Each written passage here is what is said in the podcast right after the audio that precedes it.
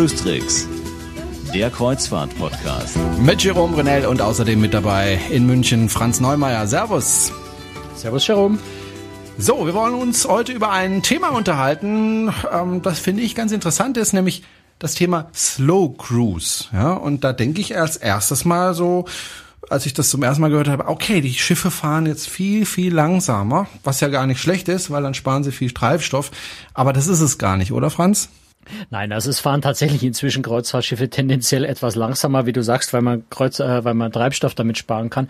Aber das ist jetzt nicht äh, der Inbegriff von Slow Cruise, sondern mit Slow Cruising ist tatsächlich der, der Begriff einfach äquivalent zu Slow Food verwendet. Also ein bisschen zurück zu den Ursprüngen, bisschen traditioneller, äh, entspannt, geruhsam, naturnah, wenn man so will, äh, nachhaltiger. Das sind so die Gedanken eigentlich, die hinter Slow Cruise stecken. Das heißt, wenn ich auf so einem Schiff bin, das Slow Cruise anbietet, ist alles ein bisschen ruhiger. Genau. Also das, das neueste Produkt, was äh, da jetzt ja am, am Markt gibt, sind die Neo Collection Schiffe von Costa. Also eine ganz neue Produktlinie eigentlich innerhalb der Costa Flotte, die sich da ganz deutlich von, von Costa Schiffen sonst unterscheiden. Und äh, das setzt Costa eben in seiner Flotte das erste Mal Slow Cruise äh, so richtig um etwas, was jetzt Costa da eben zu, ich sag mal, deutlich günstigeren Preisen äh, auf den Markt wirft, als das sonst äh, im, im, in dem Bereich äh, stattfindet, wo man Slow Cruise eigentlich eher in dem, in, in, bei den Luxusschiffen hat. Also die machen das schon länger, die eben, ja, die fahren kleinere Häfen an, die bleiben länger in den Häfen am Abend auch lieben, bleiben auch mal über Nacht in einem Hafen. Beim Essenskonzept ist ja im Luxusbereich ohnehin äh, so ein bisschen was anderes als die schnelle Küche mit, mit festen Essenszeiten bei den großen Schiffen. Das sind also alles so Merkmale, die man bisher vor allem bei kleinen luxuriösen Schiffen hatte und bei, bei der Costa Neo Collection, also zum Beispiel die Neo Riviera, wo ich ja im äh, Frühjahr äh, mitgefahren bin, auch mal äh, fast zwei Wochen, findet das jetzt auch in, in dem Bereich statt, wo ich, wo ich mir das eher leisten kann als im Luxusbereich. Du hast ja mit jemandem von Costa darüber gesprochen, ne? Mit einer Vertreterin. Genau, also die deutsche Hostess, das, der, der Begriff wird äh, leider nach wie vor von den Reedereien verwendet. Also ich würde eher sagen Gästebetreuerin. Also die deutschsprachige Gästebetreuerin auf der Costa Neo Riviera, die hat mir das das einfach mal ein bisschen genauer erklärt, wie Costa dieses äh, Slow Cruise Konzept versteht. Es geht erstmal darum, dass natürlich kleine Schiffe sind. Das heißt, es sind Schiffe, die ausgelegt sind für weniger als 800 Kabinen. Das heißt, die Costa Nero Vera hier zum Beispiel hat aktuell 224 Kabinen, 14 Suiten darunter. Das heißt also ja, eine ganz familiäre, ruhige, gemütliche Atmosphäre, was natürlich auf dem Schiff mit 3000 Personen einfach nicht der Fall ist. Also von daher führt natürlich dann auch dazu, dass sie ganz andere Häfen anlaufen können. Das heißt, wir nennen das so ein bisschen off the beaten route. Also es geht natürlich dann nicht nach Neapel Neapel direkt, sondern wir fahren zum Beispiel nach Salerno, wir fahren nach Livorno, wir fahren in Häfen, die man vielleicht mit großen Schiffen aufgrund der Größe auch gar nicht äh, anlegen kann, also aufgrund der, der Tonnage schon gar nicht anlegen kann. Dann natürlich ganz klar, es geht um, um softe Faktoren, zum Beispiel weniger Animationen, es gibt keine großen Partys, keine großen Spiele, sondern einfach eine ruhige Animation mit einem bestimmten Themenabend, mit äh, bestimmten Standardtänzen zum Beispiel. Das heißt, es ist allgemein viel, viel ruhiger. Dann natürlich, was sich ganz, ganz speziell für dieses Schiff, für die Neo Collection auszeichnet, ist natürlich die offene Tischzeit. Das heißt, Sie können essen gehen, ganz nach Ihren Wünschen, wenn Sie zum Beispiel von einem Landausflug später zurückkommen oder sagen, Sie möchten spontan doch noch vielleicht eine Stunde länger bleiben, müssen sich nicht an die Tischzeit 18.30 Uhr halten oder eben 20.30 Uhr, entsprechend der ersten oder der zweiten Tischzeit. Das heißt, Sie können ganz äh, frei wählen. Sie können an einem Abend um sieben essen gehen, am anderen Abend eine Stunde später essen gehen. Sie haben keinen Zwang in dem Sinne. Viel legerer, kein, kein Krawattenzwang, gar nicht. Sie können ganz leger kommen. Sie haben den Tisch, den Sie nicht jeden Abend fest wählen müssen, beziehungsweise gefällt bekommen, wenn Sie eine bestimmte Kategorie nicht gebucht haben, sondern Sie können sagen, ich möchte gerne heute Abend zum Viert essen, weil sie Freunde kennengelernt haben. Das Schiff ist ausgelegt, also auch ein Teil des äh, Konzeptes, ist ausgelegt für Paare beziehungsweise für Freunde, so in dem Bereich zwischen zwei und vier Personen, die dann gemeinsam sagen, sie möchten ähm, die Reiseroute kennenlernen. Das heißt, das Restaurant natürlich auch viel gemütlicher, viel kleiner, keine großen Tische von acht bis zehn Personen, wo dann eben fremde Gäste in Anführungsstrichen sich äh, gemeinsam finden müssen erstmal, sondern sie können sagen, sie möchten gern zu zweit essen, sie möchten gern zu viert essen. Das heißt, auch da kommt im Restaurant eine viel entspanntere Atmosphäre Atmosphäre auf. Dann natürlich klar, das Thema Slow Food auf der Slow Cruise ist natürlich ein ganz, ganz wichtiges. Das heißt, wir haben lokale Chefs, Küchenchefs, die dann entsprechend zu uns an Land äh, oder an Bord kommen, während wir im Hafen liegen und dann ihre persönlichen äh, Konzepte bzw. Rezepte hier ausprobieren können. Das Ganze natürlich ganz klar im Rahmen des Konzeptes der Slow Food mit ausgewählten Restaurants äh, in Kooperation im Hafen. Das Ganze ist abgestimmt mit der Universität von Polenzo, die uns bestimmte Gerichte zusammengestellt haben, ein Beratungskonzept aus äh, äh, gearbeitet haben, so dass wir bestimmte Rezepte natürlich auch für die Masse, wie gesagt, bis zu 1700 Gäste hier an Bord dann im ähm, Restaurant anbieten können. Also wenn ich das so höre, Franz, jetzt mal ganz ehrlich, erinnert mich das äh, so ein bisschen an das Konzept äh, der Wohlfühlschiffe von TUI Cruises. Ja, jein. Also sicher sind da gewisse Ähnlichkeiten da, wobei TUI Cruises die Schiffe natürlich schon ein gutes Stück größer dann sind. Ja. Also weiß ich nicht, ob ich da jetzt diese Parallelen so direkt ziehen würde. Ich, ich denke, eine der, eine der ganz spannenden Aspekte bei, äh, bei Costa mit der Neo Riviera ist tatsächlich dieses Slow Food Konzept, die wirklich, ähm, also diesen, diesen, äh, dieser Begriff Slow Food ist ja äh, geprägt äh, ähm, und äh, hat bestimmte Merkmale. Und äh, Costa hat sich da von der Universität in Polenzo, äh, das hat sie ja gerade schon erwähnt, beraten lassen. Also lässt sich auch weiter bei. Das ist ein fünf Jahre laufender Vertrag, äh, sodass die die, die Experten von der Uni da also regelmäßig äh, bei Costa dran arbeiten. Da geht es nicht nur um Rezepte, sondern es geht vor allem zum Beispiel auch um Nachhaltigkeit. Äh, in Italien, bei Italienern ist ein ganz großes Thema ist Thunfisch. Thunfisch ist so, also wenn man, wenn man so richtig opulent, wenn man so richtig teuer und exzessiv essen will, dann gehört der Thunfisch unbedingt dazu. Also Thunfisch ist so ein absolutes Spitzengericht für Italiener. Auf der anderen Seite ist Thunfisch natürlich so unglaublich überfischt, dass man eigentlich Thunfisch überhaupt nicht mehr essen sollte im, im Sinne der Nachhaltigkeit. Das ist einer dieser Aspekte, eine dieser Dinge, die Universität von Polenza da zusammen mit Costa versucht äh, zu erreichen, tatsächlich die Passagiere nach und nach auch dazu zu bringen, von dieser Denkweise auch so ein bisschen abzurücken. Also auch da beim Essen einfach in eine Richtung zu gehen, und sagt, man macht das Ganze nachhaltiger, man macht traditionelle, lokale Gerichte und versucht das ja eben zum Beispiel auch mit lokal eingekauften Produkten zu machen und da einfach so ein bisschen wieder bis zu einer alten, bodenständigen Tradition zurückzukommen, äh, weg von diesem globalen äh, Denken beim Essen. Was ich eine ganz, äh, ganz spannende, ganz interessante Art und Weise finde, auch auf Kreuzfahrtschiffen mit Essen umzugehen. Costa sind ja eigentlich mehr dafür bekannt, so günstig und Massenmarkt und äh, trubelig, viele Italiener an Bord. Das bringt ja schon mal ein bisschen Trubel. Wie sind Sie dazu gekommen, sowas anzubieten? Naja, also sind wir realistisch. Costa hat natürlich ein paar alte Schiffe in der Flotte. Ja, das muss man so sehen. Die, also die Costa Neo, Neo Romantica ist ja eigentlich das erste Schiff aus dem Konzept. Die Neo Riviera ist ein Schiff von der Schwesterreederei Ibero Cruceros. Das ist auch jetzt, die ist nicht ganz so alt, aber auch kein, kein wirklich neues Schiff mehr. Und es kommt ja jetzt im Herbst noch die Costa Classica, äh, wird so Neoklassiker, kommt auch noch in diese Neo-Flotte äh, mit rein. Es ist sicher zu einem großen Teil äh, die Idee gewesen, ähm, was macht man mit älteren Schiffen, die man jetzt im großen, äh, hippen Massenmarkt nicht mehr so richtig gut vermarkten kann. Das ist sicher so ein Aspekt. Und der andere, ich unterstelle schon auch, dass Costa sich da ein paar Gedanken gemacht hat, wie kann man Kreuzfahrt nachhaltiger gestalten? Das kann man jetzt auf großen Massenmarktschiffen nicht machen, aber man kann das mit ein paar einzelnen kleineren Schiffen machen, weil es ein Publikum gibt, die, die sowas auch äh, inzwischen wollen, verlangen, gutheißen und auf solchen Schiffen fahren wollen. Und äh, insofern glaube ich, ist eine Kombination aus einer geschickten Vermarktung alter Schiffe, mit dem man sonst Schwierigkeiten hätte, was man damit macht, und tatsächlich ein neuer Trend, äh, mit dem man sich eine neue Zielgruppe erschließen kann.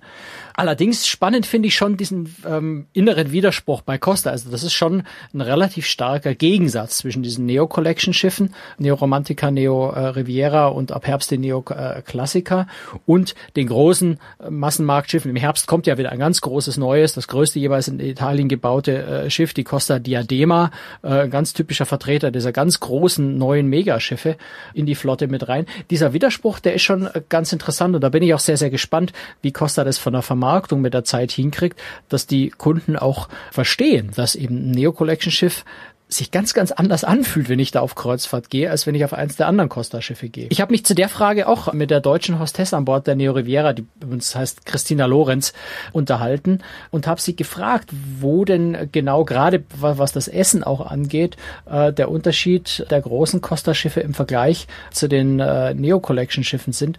Und äh, damit man das, was sie jetzt gleich sagt, wirklich versteht, muss ich es vorab erklären. Sie fängt erstmal an zu erklären, wie es auf den großen Costa-Schiffen aussieht. Also dass man sich da nicht verwirren lässt von dem, was sie jetzt sagt. Sie fängt an zu beschreiben, was auf den großen Schiffen ist, um dann den Unterschied zu den äh, Slow Food äh, Neo Collection Schiffen zu erklären? Also ganz klar natürlich erstmal von dem Zeitpunkt des Essens. Also wie gesagt, Sie sind prinzipiell gebunden an die erste oder zweite Tischzeit. Das können Sie, wie gesagt, wenn Sie eine bestimmte Kabinenkategorie gewählt haben oder gebucht haben, können Sie die Essenszeit wählen. Sonst bekommen Sie sozusagen bestimmt, wann Sie essen müssen. Hier natürlich ganz klar, Sie können sagen, ich möchte gerne heute um sieben essen, morgen um acht essen oder natürlich auch im Buffet essen, was immer eine schöne Alternative ist.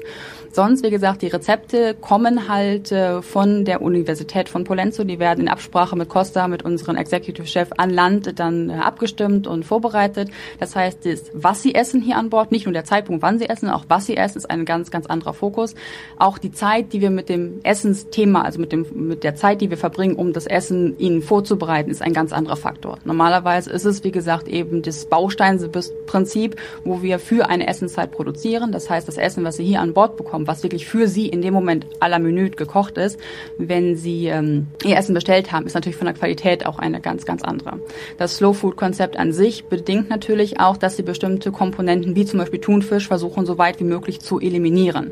Das heißt, äh, man will natürlich auf die Nachhaltigkeit, auf den Umweltfaktor etc. auch da entsprechend natürlich mit eingehen. Also wie gesagt, ein ganz, ganz großes Thema, das Thema Essen hier an Bord. Was ich tatsächlich auf der Fahrt, also ich war im, im April, es war, glaube ich, die erste Fahrt der Costa Neo Riviera im Mittelmeer, wo sie also wirklich angefangen haben, dieses neue Konzept konsequent umzusetzen, mitgefahren bin. Was mir da schon sehr stark aufgefallen ist, dass die Passagiere das noch, also die meisten Passagiere das noch nicht so richtig verstanden hatten. Also die haben wirklich nach Katalog die Route gebucht, die eine sehr schöne Route war und sind an Bord gekommen und gesagt, ich kenne ja Costa, äh, fahre ich einfach mal mit der neuen Neo Riviera und haben sich dann äh, teilweise sehr, sehr gewundert, äh, zum Teil auch so ein bisschen beschwert, weil sie ihre, ihre, ihre übliche Costa-Atmosphäre nicht hatten. Also es war eben sehr ruhig, es waren plötzlich keine Durchsagen. Das ist eine der Sachen, die einem vielleicht am allermeisten äh, auffällt nach ein paar Tagen. Denkt man, irgendwas ist hier anders, bis man merkt, es, es gibt nicht diese Durchsagen, die mit Italienisch anfangen, über Spanisch, Französisch, äh, ähm, Englisch und Deutsch irgendwie nach 20 Minuten äh, die Durchsage wieder aufhört, sondern es ist einfach Ruhe den ganzen. Es kommt noch nicht mal mittags um 12 die Ansprache des Kapitäns, sondern also wenn, wenn Durchsagen waren, waren es glaube ich nur sicherheitsrelevante Sachen. Und ansonsten gab es wirklich an Bord einfach keine Durchsagen. Die Leute haben dann, weil sie das nicht wussten und sich auf dieses Konzept nicht so richtig eingestellt haben, dann zum Beispiel bitterlich beschwert, dass wir am ähm, Vulkan Stromboli vorbeigefahren sind, was immer ein wunderbarer Blick ist, weil der so mitten aus dem Meer rausragt, dieser, dieser qualmende Vulkankrater. Die Leute haben es verpasst, weil die Durchsage dazu nicht kam. Einfach weil das da Konzept ist. Man will die Passagiere gar nicht mit ständigen Durchsagen, ständiger Animation, ständiger Erinnerung, dass man noch diesen Erinnerungscocktail und jene Veranstaltung besuchen kann, belästigen, sondern es ist einfach wirklich Ruhe und Frieden an Bord. Und das ist wirklich was, wie ich finde, sehr, sehr angenehm ist, was mir auch meinem persönlichen Geschmack äh, sehr, sehr nahe kommt. Gut, aber ich meine, so eine kurze Durchsage über 15 Sekunden, äh, guck mal nach rechts, da ist der Stromboli, äh, würde mich jetzt nicht so wahnsinnig stören. Wenn du das in fünf, sechs Sprachen wiederholst, bist du bei einer fünf Minuten Durchsage. Ja gut, einmal auf Englisch und gut ist. Ja, da beschweren sich die Italiener, die Spanier, die Franzosen, warum nicht auf meiner? Da bist du dann ganz schnell wieder in dem, in dem, in dem anderen Konzept drin, wo du sagst, okay, wenn ich es allen recht machen will, dann muss ich es in fünf, sechs Sprachen machen und dann ist permanent Durchsage. Und die Idee ist halt einfach, das nicht zu tun. Ja, die Idee ist, ich habe ein bisschen mündigeren Passagier, einen, der sich vielleicht vorher schlau macht.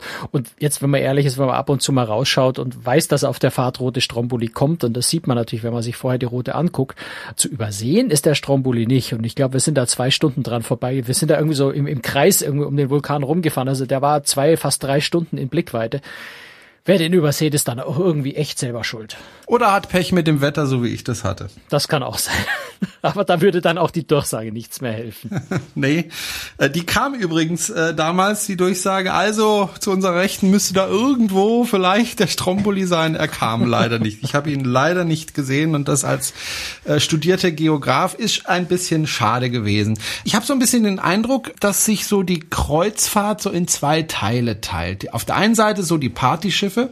Mit Partyschiffen meine ich jetzt nicht Schiffe, wo jetzt groß Party ist, aber wo einfach ganz viel Animation äh, angeboten wird mit Wasserrutschen, mit einer Eishalle, wo man Schlittschuh fahren kann, mit was weiß ich, äh, wo man über die Reling laufen kann und solche Geschichten. Und auf der anderen die, Seite. Über die Reling läufst du nur einmal, dann fliegst ja, du runter und sie lassen dich nie wieder an Bord. Ja, es gibt doch ein Schiff, wo du so über, über eine Planke äh, laufen ah, kannst. Ja, ja, klar, natürlich. Ja? ja.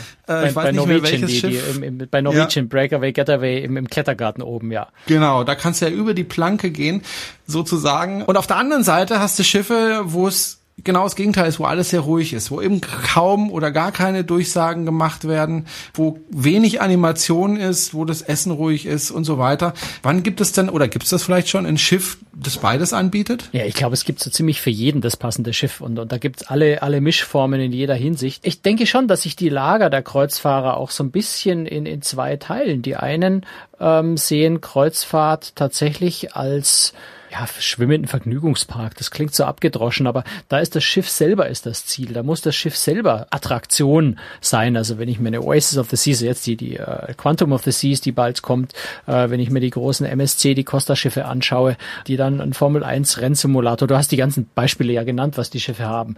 Da ist für die Passagiere wirklich das Entertainment an Bord, der Pool, die Bars, all das ist für sie eigentlich der Zweck, die Kreuzfahrt zu machen. Und dann hast du das andere Lager, die meistens dann eher auf kleineren Schiffen fahren. In der Regel sind das auch die teureren Schiffe, deswegen ge gefällt mir die, der Ansatz mit der Neo Collection so gut, weil dann eben solches, dieses Konzept auch mal äh, zu, zu deutlich günstigeren Preisen im Angebot ist, bei denen die Seereise im Vordergrund steht. Also wo das Seefahren, das Fahren von einem schönen Ort zum anderen, das Genießen der Landschaft, wo die Fahrt Ziele im Vordergrund stehen, wo auch mal wirklich das sich gemütlich irgendwo ruhig in eine Ecke setzen, einen Kaffee trinken und das Meer vorbeiziehen lassen, sich mit einem Buch zurückziehen und ein paar Stunden lesen im Liegestuhl, dass wirklich das Genießen der Seereise eher im Vordergrund steht. Das sind so die zwei grundsätzlich unterschiedlichen Konzepte. Und wenn man dann so den, den traditionellen Kreuzfahrer fragt, der eben genau, weil er die Destinationen liebt, weil er das äh, Fahren zur See liebt, das sind die Leute, die da auf diese großen Pötte schipfen, auf diese nie mitfahren möchten, mit diesen Tausenden von Passagieren, die sich gegenseitig auf die Füße treten. Das ist so die Sichtweise der, der Leute, die die kleinen konservativen Schiffe bevorzugen. Und wenn man die Leute fragt, die auf den großen, äh, wie du es genannt hast, Partyschiffen, schwimmenden äh, Unterhaltungsmaschinerien unterwegs sind, die fangen dann mit den kleinen Schiffen nichts an, weil sie sagen, das ist ja nur langweilig, da, da passiert ja nichts. Ja, da ist mir ja nichts geboten. Was soll ich denn da den ganzen Tag machen? Da langweile ich mich ja. Also ich denke, das sind so die zwei extreme Lager und da gibt es sicher ganz viel in der Mitte. Also schauen wir uns eine, ja jetzt, das ist natürlich wieder auch ein Extrem in, in Richtung Luxus, aber schauen wir uns die Europa 2 an. Da versucht man dann schon so ein paar Dinge zu kombinieren. Da gibt es eben dann auch mehrere Spezialitätenrestaurants, was sonst eher ein Merkmal von den großen Schiffen ist. Zugegeben, großes Entertainment ist da nicht. Das Theater ist sehr, sehr gediegen und hat, hat tolle Qualität, aber das ist nicht so umfassend. Aber das sind so Mischformen gibt es da schon, wo dann eben mal auch ein, ein, ein kleineres traditionell eher orientiertes Schiff zusätzliche Restaurants an Bord hat oder auch mal eine besondere Attraktion an Bord hat. Und diese Mischform in der Mitte gibt's dann irgendwo. Und letztendlich gibt's ja Schiffe in jeder Größe und jeder Ausstattung. Und am Ende muss man für sich selber äh, entscheiden, auch was möchte ich denn, was suche ich im Urlaub eigentlich genau. Ich weiß nicht, wie es dir geht. Also ich fahre zum Beispiel gerne in die Bretagne in den Urlaub. Auch dieses Jahr werde ich äh, in die Bretagne fahren und ich fahre da eigentlich meistens in die gleiche Gegend, nämlich nach Saint-Malo. Ich weiß nicht, ob du die Stadt kennst. Saint-Malo ist. Du liebst Saint-Malo. Wir haben da schon öfter drüber gesprochen. Ja, ne? ich habe, glaube ich, schon mal erwähnt, dass ich da war und dass ich das schade finde, dass, wobei, vielleicht finde ich es auch gar nicht mal so schade, weil dann wäre das ja ein Riesenauflauf, dass da ja. relativ wenig Kreuzfahrtschiffe, die Sea Cloud habe ich da mal gesehen, mhm. äh, auftauchen. Ich finde Saint-Malo, die Gegend insofern ganz schön, weil wenn ich in die Stadt reingehe von Saint-Malo, dann habe ich da Trubel, ja, dann habe ich da Cafés, dann habe ich da das Meer direkt, dann habe ich da ähm, die Crêperie und so weiter. Also Trubel, Straßenmusiker gibt's an fast jeder Ecke. Und wenn ich meine Ruhe möchte, dann fahre ich einfach fünf, sechs, sieben Kilometer mit dem Auto an einen anderen Strand und habe da wirklich meine Ruhe. Also ich habe dort einfach beides. Wenn ich an einem Tag Lust habe auf ja auf Bars, Cafés und so weiter, dann kann ich das machen und wenn ich auf Ruhe Lust habe, dann habe ich die auch und das hätte ich gerne auch auf dem Schiff. Ich hätte gerne ein Schiff, wo tagsüber Ruhe ist und abends Party, Pooldeck, Fete. Hm. ja, ja, also ich hätte gern beides auf einem Schiff und das wird relativ das, Wobei AIDA ja, geht ja schon ein bisschen in die Richtung. Es ist relativ schwierig, ja, weil du hast natürlich auf dem Schiff sind die, ist der Platz schon recht begrenzt wenn du sagst, du willst gerade jetzt, was die Destinationen angeht, einfach auch kleine, exklusive, besondere Destinationen haben, wo eben die großen Massenmarktschiffe nicht hin können, weil sie zu groß dafür sind. Oder letztendlich ist ja der, der Tiefgang der Schiffe gar nicht so der große Aspekt, sondern es ist mehr entweder der Anleger, wobei da kann man unter Umständen sogar tendern, sondern es ist wirklich die Logistik vor Ort. Ein kleiner Ort wie Saint-Malo wäre nicht in der Lage, eine, eine Liberty of the Seas mit 4000 Passagieren oder eine äh, Norwegian Epic oder sowas, einfach überhaupt nicht in der Lage, diese Masse von Menschen sinnvoll zu verarbeiten. Deswegen ist es, wie du sagst, wirklich gut, dass die Schiffe da nicht hinfahren, äh, weil der arme kleine Ort würde vollkommen untergehen, wenn so ein großes Schiff dort ankäme. Das heißt, es ist schon so ein bisschen Widerspruch, der kaum aufzulösen ist, wenn man einerseits Ruhe und Stille will, auf der anderen Seite aber, um dann Party und große Stimmung am Abend, brauchst du ein paar Leute, weil wenn da nur 20 Leute an der Bar stehen, macht es auch keinen Spaß. Ich glaube, auf einem Schiff ist das echt schwierig zusammenzukriegen. Am ehesten kriegst du das vielleicht tatsächlich auf den ganz großen Schiffen, also wenn ich mir jetzt denke, so eine Oasis of the Seas, Allure of the Seas, da ist alles geboten, was du willst, aber du findest eben durchaus schon auch ruhige Ecken, in die du dich zurückziehen kannst, wo es einfach mal friedlich ist, setz dich in die Bibliothek, genieß es, äh, setz dich in die, in die Viking Crown Lounge, äh, zumindest am Vormittag sind da keine Veranstaltungen, da kannst du dich mit dem Buch reinsetzen, bist da unter Umständen ganz alleine, trotz 6000 Passagiere an Bord und kannst mal zwei Stunden dein Buch lesen.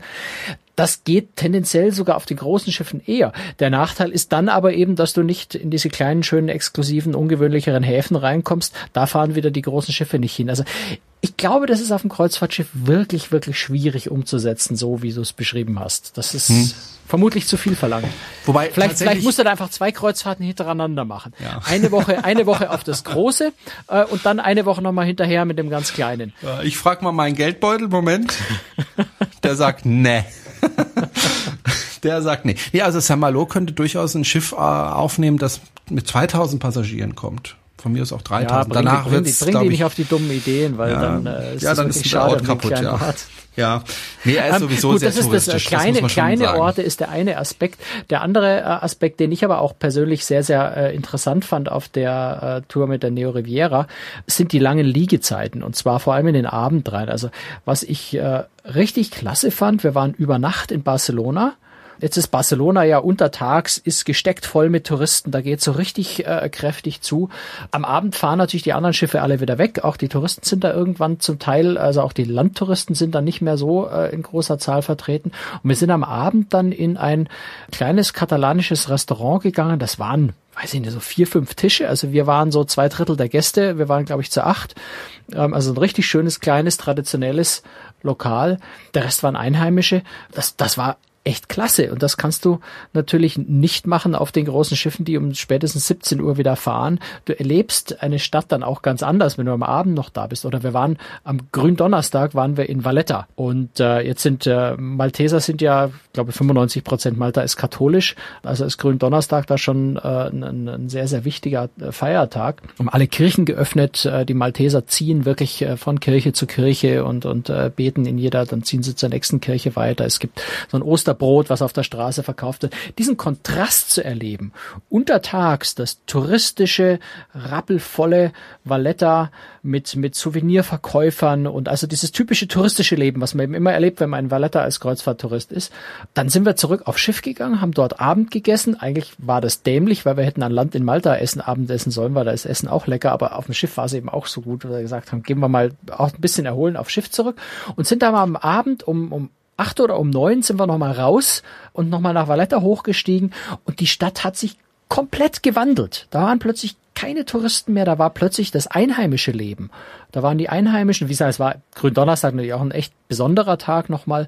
Ähm, es waren dann plötzlich diese Touristenstände, äh, Souvenirstände weg und es standen so Holztische, wo dann diese Osterbrote verkauft wurden und, und äh, so, so, so, so, so aus, was nicht, glaube aus Palmzweigen oder so, so Gestecke für Ostern, die da äh, verkauft wurden. Es waren plötzlich nur noch Einheimische unterwegs und sich da mal unter die Leute zu mischen, auch mal sich in diese Kirchen dann mit reinzudrängeln, diese Stimmung plötzlich zu erleben, die so vollkommen anders ist als das touristische Untertags das macht schon auch einen ganz, ganz großen Wert von so, solchen Slow-Cruise-Konzepten aus, die es ja, wie gesagt, nicht nur bei Costa gibt, aber da relativ günstig, wo es woanders halt einfach eher die Luxusreedereien sind mit den kleinen Schiffen, die sowas anbieten.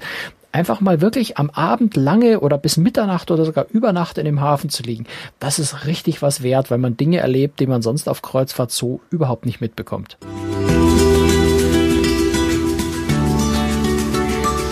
So, das war sie, die 61. Folge von Cruistricks, der Kreuzfahrt-Podcast. Nächste Woche gibt's die 62. Folge. Dankeschön fürs Zuhören und äh, Ja, wenn Sie uns unterstützen möchten, dann können Sie das gerne tun. Und zwar, indem Sie uns spenden. Wie Sie das tun können, erfahren Sie auf unserer Homepage.